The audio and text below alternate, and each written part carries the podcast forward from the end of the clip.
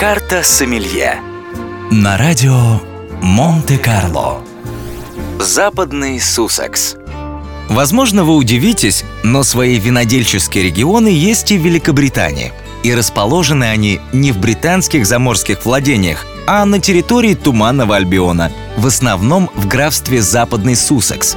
66% виноделин Британии производят исключительно игристые напитки высочайшего качества. Одно из таких хозяйств расположено в местечке Найтимбер. Поместье Найтимбер упоминается еще в Domesday Book, кадастровой книге времен Вильгельма Завоевателя. Когда-то поместье принадлежало Анне Клевской, четвертой жене короля Генриха VIII.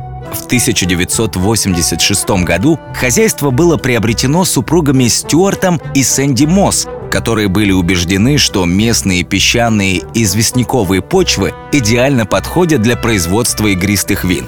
В том же году они высадили здесь первые 20 гектаров винограда сортов Шардоне, Пино Нуар и Пино Минье – Моссы быстро поняли, что местные игристые вина потребуют долгой выдержки в подвалах, чтобы достичь своего истинного потенциала и качества. И не ошиблись. Их вино урожая 1992 года в 1997 завоевало золотую медаль на престижном английском конкурсе.